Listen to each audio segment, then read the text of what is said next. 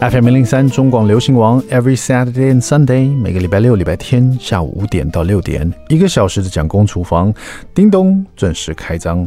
今天是二零二二年五月十四 十四号，星期六。Oh my God，I'm having trouble with this。五月十四号，星期六，我是 jack 蒋伟文，从小就不太会念四十四只死狮子的那个蒋伟文。好了，马上进入我们的蒋公周记。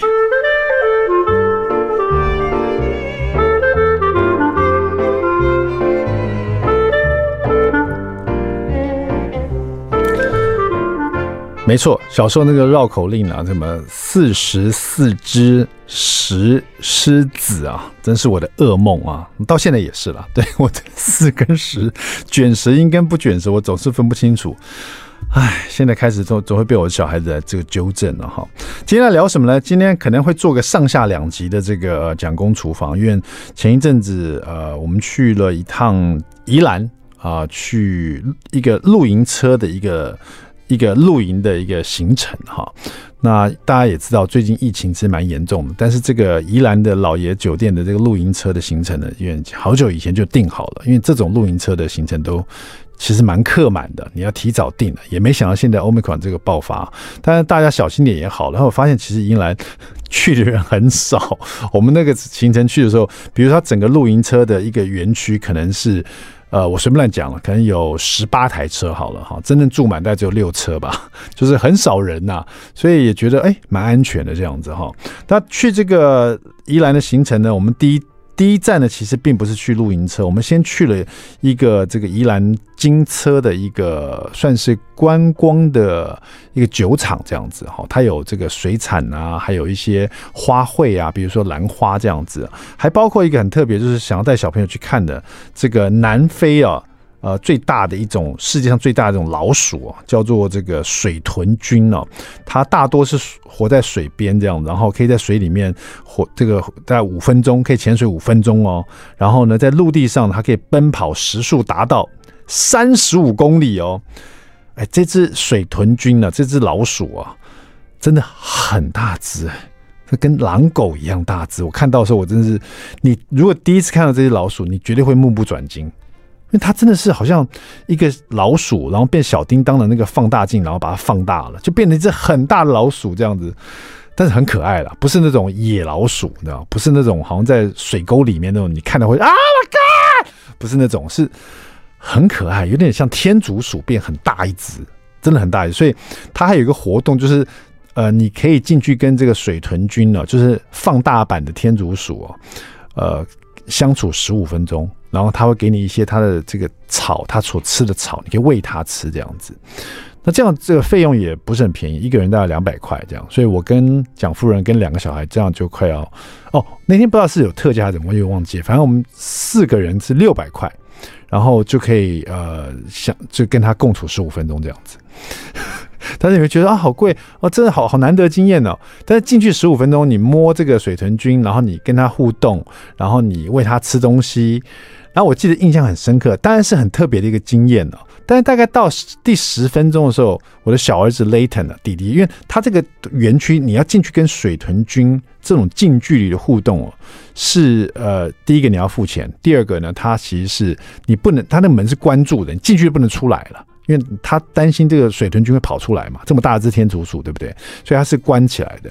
所以到第十分钟的时候，弟弟就跑过来跟我讲说：“爸爸，我们要在这里面被关多久？”我可以出去了吗？然后 Jackson 也是差不多有点失去兴趣，就兴趣，因为虽然说水豚君是很大一只老鼠，它时速可以跑到三十五公里，但是它可能在这个园区里面太安逸了，它基本上不怎么动，它就坐在那边这样，然后你去摸它就让你摸，所以它都不动，然后你去摸它，你就你也不可能狂摸一个东西摸个十几分钟嘛。就差不多，因为它很大一只，你摸它那个毛啊，那个皮啊很硬，你知道吗？非常的硬。然后呃，你喂它吃东西，它就吃，它也不会说好像来追逐干嘛，就它就我不知道怎么解释，就是时间过得好像我当初本来想十五分才十五分钟啊，这么短的时间呢、没想到大概十分钟小孩就差不多了，所以。值不值得？对我来说蛮值得，因为好大一只，我没有摸过这种大老鼠啊，天竺鼠啊。啊，这是我们第一站啊，就先去这边。呃，而且这个金沙的这个整个园区啊，它整个餐厅、啊，大概可以容纳 maybe 我觉得可能到一百到两百人这样子哈，有大概超过 maybe 十二二三十桌吗？哦，包括我这一桌也分只有三桌客人而已。那那天是在午餐时间，就三桌客人，所以其实我还挺安心的那天，所以就觉得没想到宜兰人蛮少的哈。然后当然。这个我们在录音的今天是五月十四号嘛，那其实我们去这个露营车已经是 maybe 两个礼拜前的事了，所以那时候其实刚爆发，所以可能大家都比较不乱动吧，我在想。那去完这个水豚军体验以后呢，我们就直接去了我们的露营车。那其实露营车为什么坐上上下两级？因为其实露营车我真的是觉得大家真的有机会的话，应该去体验一下。它是很大的一台拖车，就像那种你看的美式电影里面那种拖车。那当然在美国，他们可能就是开着这个露营车到处去旅游，然后到了风景漂亮的地方就停在那边。可是，在台湾呢，就是露营车停在那边不会动的，所以就是好像就是你去感受一下住在露营车的感觉。但对大人来讲，就觉得哦，这坐车。住在车子里面，然后蛮舒服的这样子哦，这里面很舒适。可是对小孩来讲哦，哇，真的是对他们来讲，他们太开心了。看到那个一台车子可以住在里面，里面又有床，又有洗澡的地方，而且一应俱全呢。还有这个，而且他床是小孩子上下床。那我跟蒋夫人，我们是练，我们是车头，他们是车尾，中间呢是有浴室，还有单独的厕所，还有一个小小的这个类似。客厅的地方就是一个小沙发，可以挤大概三个人这样子，然后用挤是没有错了，这挤是直接挤三个人坐那边，然后还有电视，所以很棒。然后呃，它这整个园区哈，它是这些露营车是围着一个很大的一个类似高尔夫球场的一个地方，可它只有九栋。你想想看，一个高尔夫球场，可是不是大人的高尔夫球场，它是那种小型的迷你高尔夫球场，九个洞的啊，有有你可以有九洞可以玩这样，所以其实蛮大的。然后这个迷你高尔夫球场，它还设计有这种在中间有一个人造的小溪流，它有很多鱼在里面，小朋友可以去，有点像我们回到古早味，想到那种溪里面有有鱼可以抓，有没有？就这种感受哈。然后呢，还有它还做了一些这种青蛙的。这个池哈，就晚上啊，因为你们都住露营车嘛，晚上那个青蛙池，你就听到很多青蛙的声音。小朋友可以去那边探险这样子。那因为是人造的，所以其实蛮安全的哈。然后野餐车啦，还专门准备电蚊香啦，甚至于晚上还有一个火烤棉花糖的这种活动啊，真的是蛮很棒很棒。美中不足的是，我们旁边就是工地，它正好在拓宽，所以八点钟开始就挖土机，咚咚咚咚咚咚咚咚咚。我没想到我去露营还要听挖土机的声音，后来结果怎么样呢？下一次就是明天的蒋公周记，我再继续下集，我们去这个露营车之旅。好，别走开，待会马上回到我们蒋公厨房。I like 103, I like radio. FM 零三中广流行王蒋公厨房，We're back。第二段第一个单元，蒋公来说菜。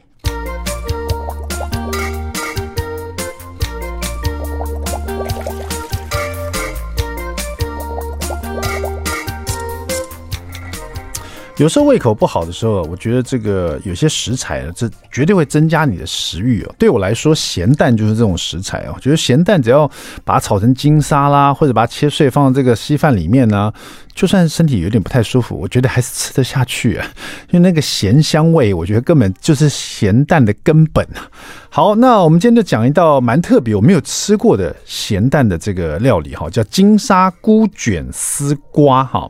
这道料理呢是收录在《酸女孩》的这本刊物里面，是他们的这个呃。呃，春季刊哈，春季刊聊的是有很多有关盐曲的哈。那盐曲你也知道是一种很多层次的这种咸味嘛。那咸蛋本身从食材里取出来也是这种多层次感哈。那这一道料理呢，它做的方法蛮特别的，它是把杏鲍菇哦，用这种呃取腥器哦，你你有没有看过那种有时候买那个一颗凤梨有没有？呃，某些这个。用工具啊，可以直接把凤梨心呢插进去了，一转就把它拉出来，有没有？整个凤梨心就不见了，然后再把凤梨切圈哈。那市面上也有卖这种小一点的这种取心器，直接可以插到这个像比较粗大的这种杏鲍菇的中间，然后把它中间取出来，然后再再把杏鲍菇切成圈状，中间是有一个空心的这样子。那这样去炸过呢，它的味道会比较香，而且比较容易入味啊，因为它中间又有多一点的空间。那如果说你没有这个取芯器的话，那也没关系，直接把它切块也可以哈。但是如果有的话，你可以试试看这么做，有点把这个杏鲍菇变得像竹轮一样啊，吃起来口感应该蛮不一样的哈。好，那如果有的话，我们就把杏鲍菇取芯，然后切成像竹轮一样。那如果没有，我们把它切块哈。那不管怎么样呢，先把它备好。然后我们咸蛋呢，剥了壳以后呢，用一颗咸蛋，然后剥壳切碎备用，也就是咸蛋黄跟咸蛋白一起把它切碎备用这样子。然后辣椒去籽切细丝啊，让里面有一丝一丝的这种红色的这个看起来很呃很醒目。然后另外那个辣椒皮也会有个香气嘛哈。然后姜也切丝，香菜切碎备用。所以这道金沙咸蛋咸香味里面会有辣椒的一些香味，然后姜的一些清香，再加上香菜。好，讲到这边可能很多人呃，或是另外一批人说 yes，那我是属于 yes 那批人了。好，那你不喜欢你就不要加香菜。好，那杏鲍菇呢，加点。这个你切好了以后，加点盐呢，把它抓一抓，然后再加点米酒哈，稍微抓腌一下，然后呢，再裹上太白粉备用，因为我们要去把它炸过哈，所以我们裹一点太白粉，不是说很厚哦，只拍一点太白粉而已。然后丝瓜我们去囊，然后切成长长形的大块状哈，就是把它去囊，然后一剖四，然后再把它切成长形的块状这样子，也是加点盐，把它抓腌备用哈。那锅子里大家要加，如果要炸的话，当然你也可以用气炸锅来炸。如果用气炸锅的话，你这两样食材都撒淋一点这个油啊，去把它抓腌，让它外表都裹了油，去气炸锅去炸它，大概也是一百八十度炸个 maybe 先试试看十分钟这样子啊。我只是因为这这个料理是不是用气炸锅了？我只是感觉我家有气炸锅，我很我是我可能会这样试试看。那它是直接用油去炸，那用了三百 CC 的这个油哈，油温到达一百七十度的时候，先把杏鲍菇放进去炸。杏鲍菇呢，因为抓点盐，又抓点米酒，还拍一点太白粉啊，进去炸了以后呢，它很容易吸味道哈。然后杏鲍菇那个香气也会被这个呃油温呢炸进去以后呢，它那个香气也会出来。然后炸好以后呢，就捞起备用。那这个同一锅油呢，接着就放丝瓜。那是因为丝瓜的水分比较多哈，炸要炸稍微久一点，把它炸到金黄色，然后再捞起来也是利用备用。所以你有两个东西炸好了，一个就是丝瓜，一个就是我们杏鲍菇。这两个都炸好以后呢，这锅子油呢，我们就把它稍微沥干净，然后留一点点油在这里面。然后我们就这个所谓一点点油，就是因为锅子刚炸东西嘛，所以锅子里面本来就油油的。你就算沥掉油，你留个一大汤匙油也。OK 了，这时候呢，呃，因为其实还挺热的，所以你锅子只要开小小火就可以了，呃，然后就把咸蛋碎放进去拌炒。这个咸蛋碎呢，就是要炒到它，而且你这个油浪。这这时候要有点够多了，就是我所谓一大汤匙跟这个咸蛋去炒的时候，你可以观察一下它所炒出来泡泡是不是你所呃希望它应该有一些泡泡一直被炒出来，就是也就是说这个咸蛋被炒出油来哈，那泡泡也出来了，然后这时候呢，再把你炸好的沥干的这个丝瓜。还有这个呃杏鲍菇圈呢，一起拌入，一起翻炒，让刚刚呢用这个热锅热油呢炒出这个咸蛋的咸香来以后呢，再去裹附住你这两样食材哈。然后这时候因为已经有咸香味了，哎，炸过以后那个香气也蛮足的。这时候我们要加一点新香料给它，要加什么呢？加辣椒皮的那个香气哦。所以辣椒丝把它丢进去，然后我们再加一点姜丝的清凉那个清爽的味道哈，也放进去，这样比较解腻。所以姜。丝、辣椒丝一加进去呢，开始拌炒，把这香气出来，然后再淋一两滴的香油，让它这个油的味道呢，不要只是偏油味而已，再给它一点香气。啊，或者你可以撒点白芝麻，它也同样的会给它那种香油的味道哈。然后起锅以后呢，你在这个呃，就说你在丝瓜跟金沙在拌炒，放入辣椒丝、辣姜丝，然后再加点香油。起锅之前再把炸好的杏鲍菇也放进去兜个两下，然后撒上这个香菜，最后呢再撒一点白胡椒粉，给它一点刺刺的香气哦。那这一道金沙菇卷丝瓜就完成了，一听就知道非常。适合下菜的啊，下酒的一道菜哈，就是一个下酒菜，或者朋友来，大家可以聊天，边吃边喝一点小酒聊天的，呃，很不错的这个菜料理哈。那当然了，如果你不喜欢香菜，就不要放香菜了哈。那我自己的话，呃，如果说真的不能放香菜，我可能放点芹菜叶，也是蛮不错的，就是要给它点香气的东西，好不好？或者是嘿，九层塔，对不对？球场也很代表台湾呢、，Go for that！好，金沙菇卷丝瓜，谢谢我们酸女孩的春季号，大家在家里试试看喽。稍微休息一下，待会马上回到我们的蒋公厨房。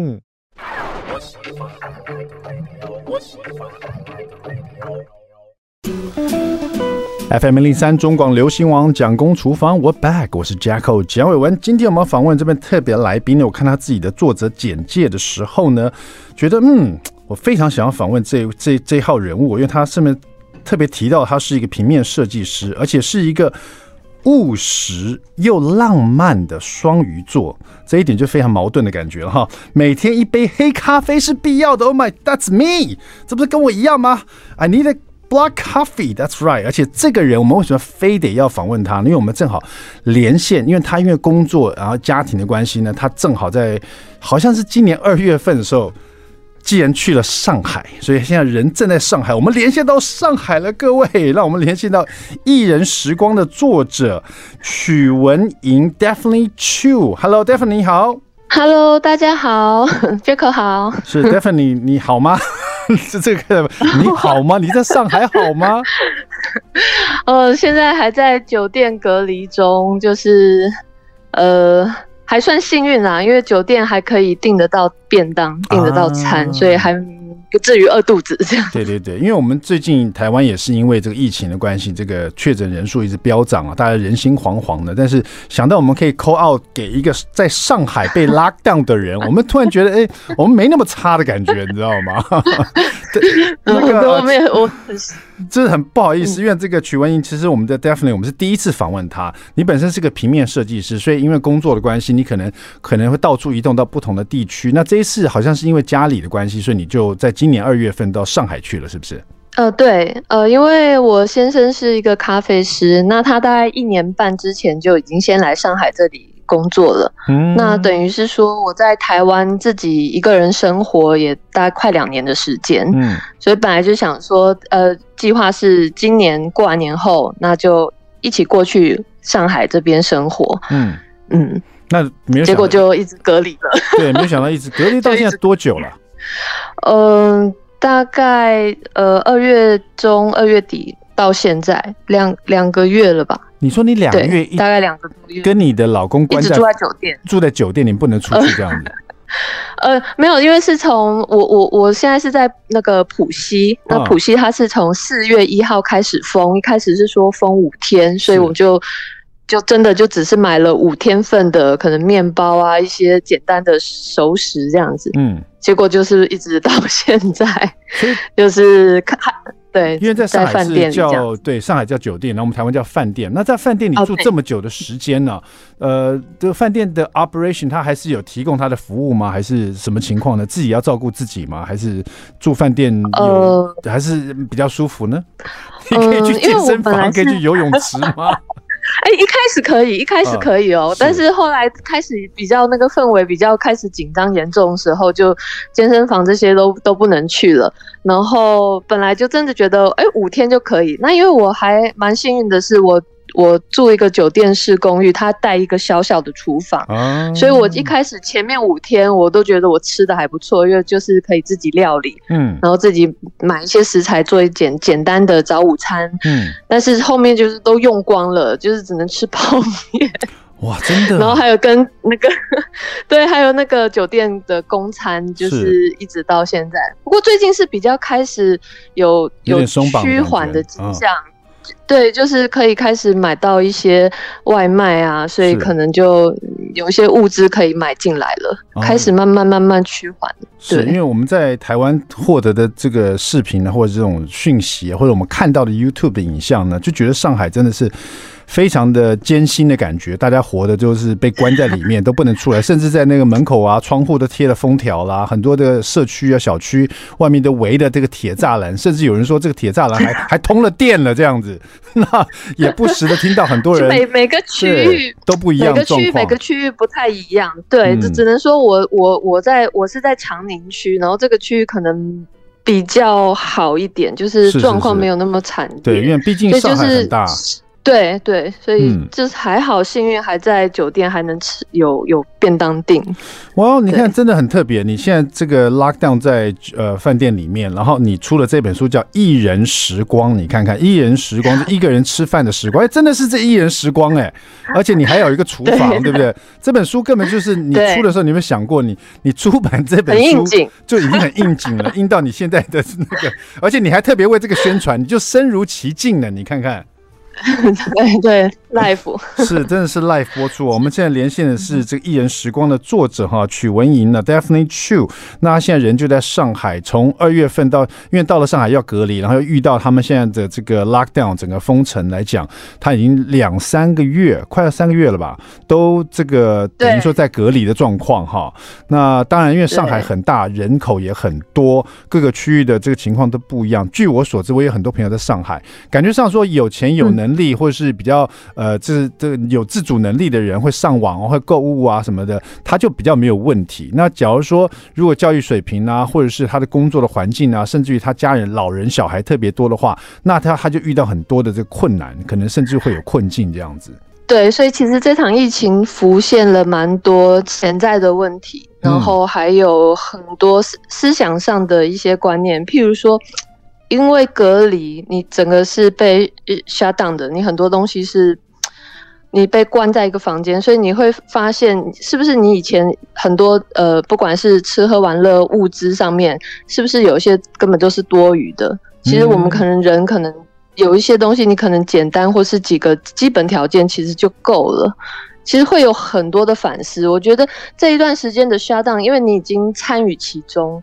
嗯，我觉得就是换一个角度想，我觉得有一个自省的一个一段时间，我觉得也是很好的。嗯，好，也还不错。花很多时间聊一下这个，因为很难得我们联系到上海去，跟 Daphne 去哦。那其实这本书《一人时光》呢，很特别的是，当然这个 title 正好身如其境啊。但是呢，最主要是因为。你本身是平面设计师，我们常常说，像我自己也是出了料理书，说啊，这好像我自己的 baby 一样，我出这个料理书，可毕竟我只是做里面的料理。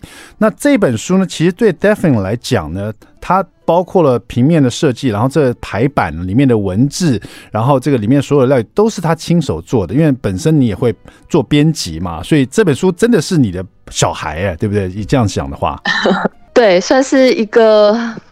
也算是比较意外的一个一个机缘啦，因为我本身跟呃这间出版社合作呃 case 其实蛮好，已经十十多年了。然后因为去年台湾的疫情大概五月有一个爆发，嗯，大家那个时候都不太敢外外出，是自自我自己就隔离在家。然后那个时候我也是就觉得啊，那。呃，不然就减少外食好了。不然以我以前是几乎因为工作很忙，所以会有很多叫那个 Foodpanda、Uber 以就是几乎天天都会叫到外食。但是那段时间我就开始想说，好，既然都不出门了，就在家认真的煮三餐。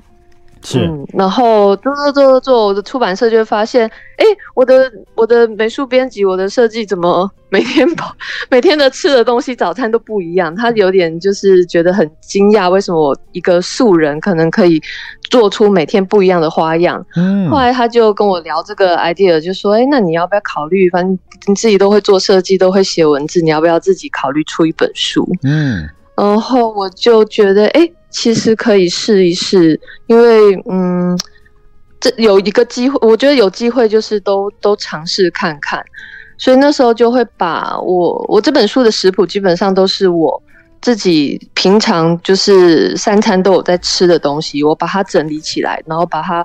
升级一下，精致更精致一点，把它出版出来这样子。嗯，因为这本书的这个 title 其实《一人时光》也是当时在台湾的时候你在家呃在家里啊，这个不想再叫 Foodpanda 或是这个 Uber Eats 外送，自己再开始做一些不同的点心呢，或是这个料理来吃。所以其实它很丰富哦，它除了有这个甜味的，有咸味的，有烘焙的，基本上这一本书真的应该现在。就是在上海，每一个人应该有一本啊，这样他们所以在 lockdown 的时候就有很多事可以做。待会回来呢，我们就来看看这一本《一人时光》里面有什么好吃好玩，然后而且是各个国籍的都有啊。好，我们今天联系到上海的 Daphne Chiu，别走开，马上回到蒋公厨房。I like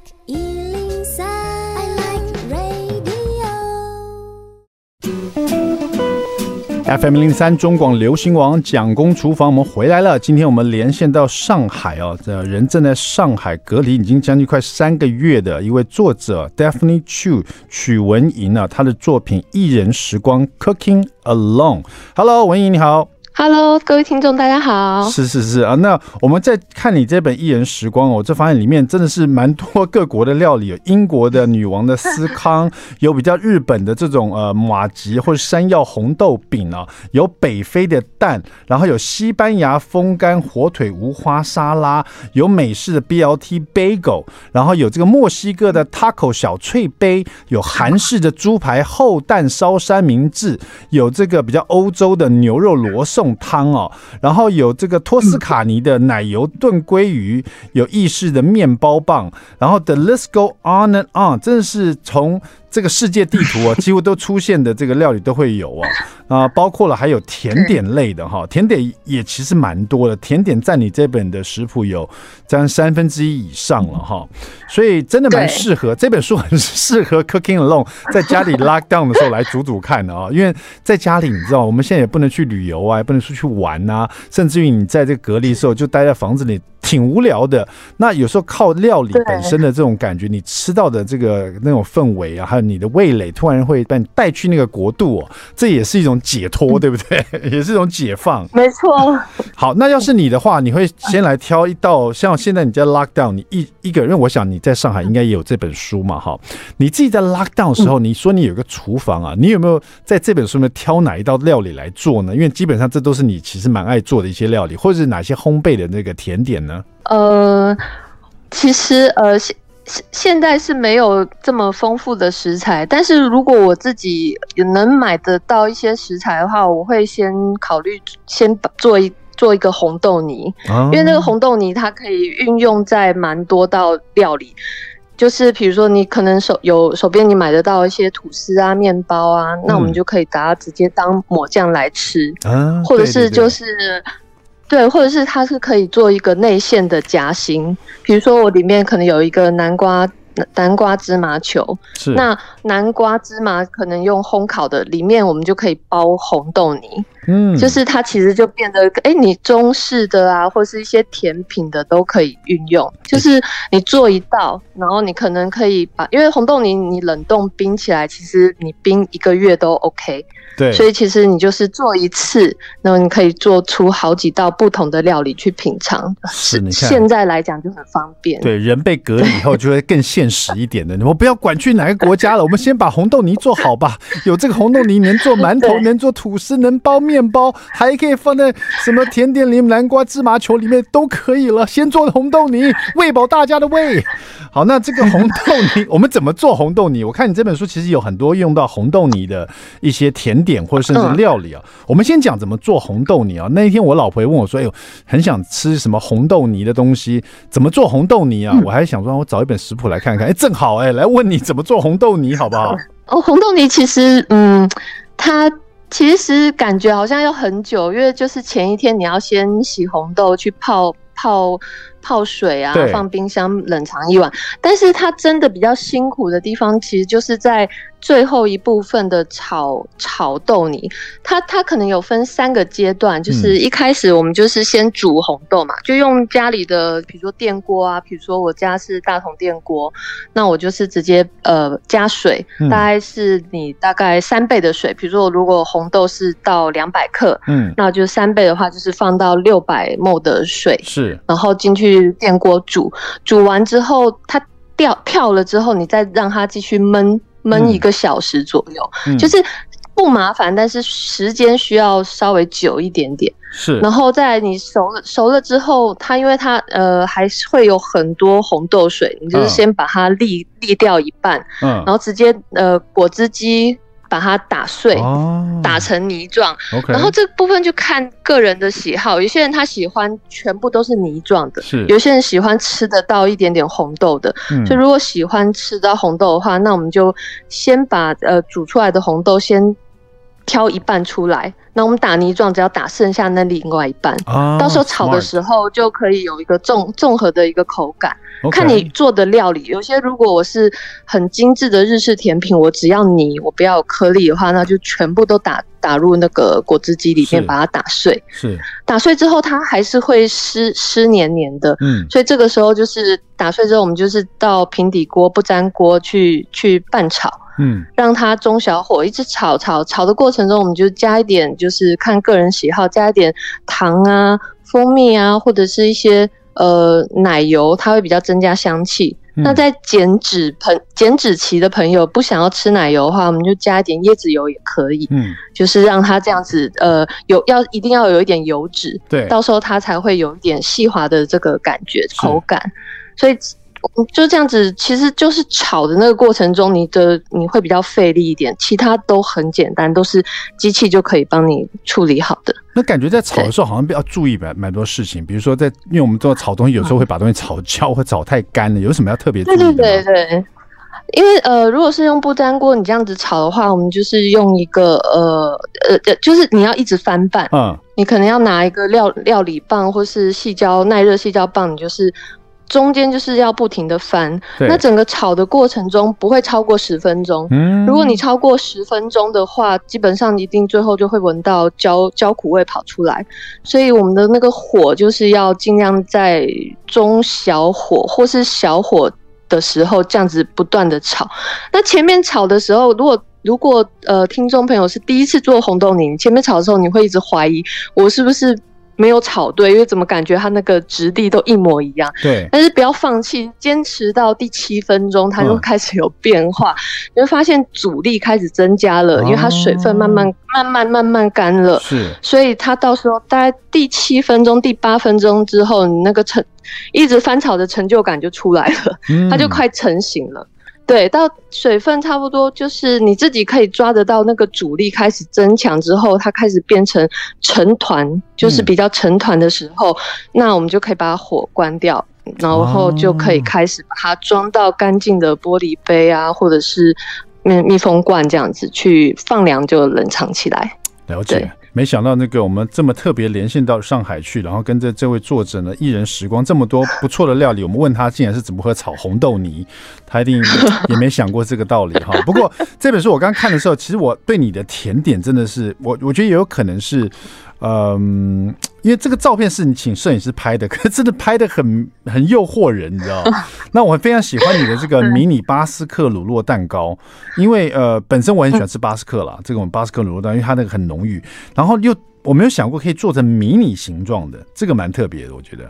对，因为我之前也有做过，就是一般正常五寸六寸的蛋糕模的巴斯克，嗯、但是因为巴斯克真的很好吃，你真的很容易就吃到两两块以上，是，就是或者是说你做完，然后你就两天就把它吃完了，嗯，然后我觉得就是因为我现在也是有在控糖，嗯，所以我这个巴斯克的版本是把一半的鲜奶油换成无糖的优优格或优酪乳，啊，对，没错，所以其实。对，吃起来一样，还是会有很很细滑的那个口感。嗯，然后再来就是因为我我我其实还蛮喜欢用烤箱料理的，那我会有那个马芬膜。嗯，马芬膜的话，其实我们一般都会觉得哦，它就是烤一个杯子蛋糕或是马芬蛋糕。但其实它烤一人份的巴斯克也是非常刚好的，你不会吃得很有罪恶感，它就是小小一块，嗯，然后你还可以做很多口味，就是。一次烘烤，你可以烤两三种、四种口味，嗯，你就可以分享到不同口味的巴斯克。OK，好，那我们现在稍微休息一下，那个待会回来呢，一人时光哦。最后我想问有关这个我最喜欢吃的烤猪肋排的事情的，别走开，待会马上回来。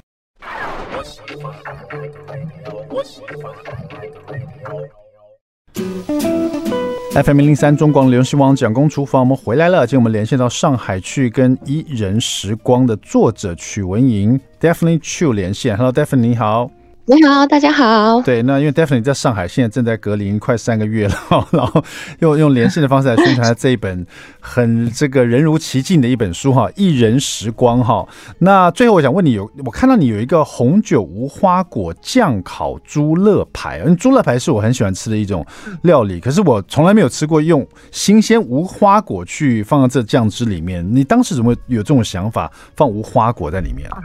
呃，因为我平常其实很喜欢。吃新鲜无花果，就是我比较不吃无花果干，因为那个太甜了。然后无花果的话，因为它其实不太耐放，嗯，你在前面呃放个三四天之后，它其实很容易有一点太熟，嗯，所以那个时候拿来去入菜做做做料理，比如说煮汤或是说入菜的话，是很好的时候，嗯，所以我那时候就是想说，哎，家里的猪肋排一般。之前都是用苹果或者是凤梨去去把它做成一个呃烧烤酱去涂抹，那、嗯、那时候就想说，哎、欸，我用无花果看看，嗯，因为无花果跟红酒其实也很搭配，嗯、所以我就直接做一个红酒对红酒无花果酱，然后去去炙烧这个猪肋排，结果觉得哎、欸、非常好吃，因为无花果它有一点那种味道是比较清甜的。嗯，然后它会有那种一种好像有点水蜜桃的那种香气，其实跟呃这种猪肋排它其实是会很解腻的。OK，那这一本这个 Daphne 的一人时光，其实每一道料理，不管咸的或甜的，或是烘焙的，都有类似像这一道红酒无花果酱烤猪肋排一样，有这个 Daphne 自己的巧思啊，甚至于看到一个料理里面从来没想过加注这样的一个呃这个酱汁也好，或者它的烘焙方式，或者它的排摄的方式啊，这 Daphne 都用了很多心在里面。最后最后一个问题，这个当然是预祝你的一人时光大卖。最后。你有没有想过会一个人这个被 lock down 这么久，快三个月了，这都不出去见 见太阳，什么样的感受？你觉得你还可以忍受多久？啊、呃，我我我这个时候我真的要感谢我先生，嗯呃，因为呃，坦白说，一刚开始你觉得哎、欸，隔离五天还好还好，但是现在有遥遥无期，你不晓得什么时候会才能解封的时候。对，他是一直跟我讲一个李小龙的名语，他就叫我 Be water, my friend。是 Be water, my friend，因为 就对他一直说随遇而安，就是像水一样这样子。没想到你老公竟然会会用李李小龙的名言安慰你。好的，那一人时光的曲文莹，因为你是双鱼座的，所以这句话讲的实在太好了。Be water, my friend。OK，预祝你这本书大卖，在你出出关以后呢，回台湾就发现哇，没人有一本这个一人时光哈。谢谢你，Definitely。谢谢。好，那我们蒋公厨房下次再见喽，拜拜。